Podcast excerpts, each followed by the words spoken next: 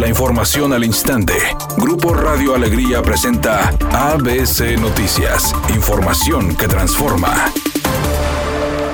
El candidato de la coalición Va Fuerte por Nuevo León a la gubernatura, Adrián de la Garza, se comprometió a brindar apoyos para el campo de Nuevo León. De visita con agricultores de Cadereyta, donde instaló el Consejo de Agricultura y Desarrollo Regional, el priista se comprometió a fortalecer el sector agropecuario del Estado con el objetivo, dijo, de hacerlo más moderno y competitivo.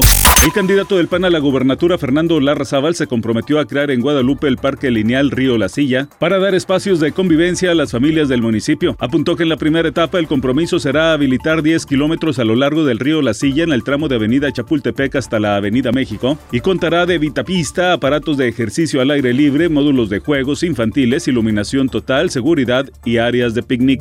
El presidente López Obrador informó que esta misma semana quedarán vacunados todos los adultos mayores de 60 años en el país. Estamos haciendo esa labor para que adultos mayores, sobre todo, no dejen de vacunarse. Posteriormente se intensificará la vacunación a maestros de escuelas privadas y oficiales.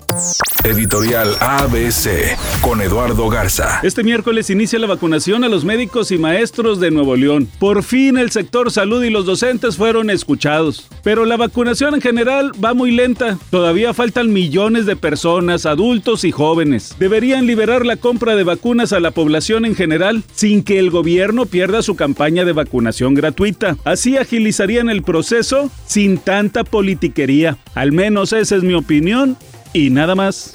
Por segundo ciclo consecutivo, Diego del Real alcanzó su boleto a los Juegos Olímpicos de Tokio. El regiomontano, especialista en lanzamiento de martillo, implementó una nueva marca mexicana en la prueba con 78.68 metros, superando así el récord de 77.49 metros que también le pertenecía.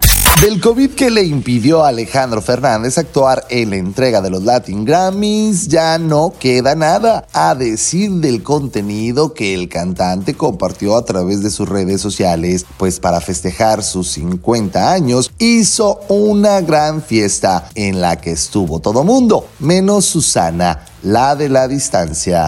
Nos reportan un accidente que está provocando tráfico pesado en el centro de Monterrey, justamente en la avenida Morones Prieto y la calle Querétaro. El tiempo estimado de espera es de 24 kilómetros por hora y el tráfico está desde la avenida Venustiano Carranza. En San Pedro también se registra otro accidente que provoca carga vehicular justamente en el Boulevard Gustavo Díaz Ordaz y Calzada San Pedro. Temperatura en Monterrey 29 grados centígrados.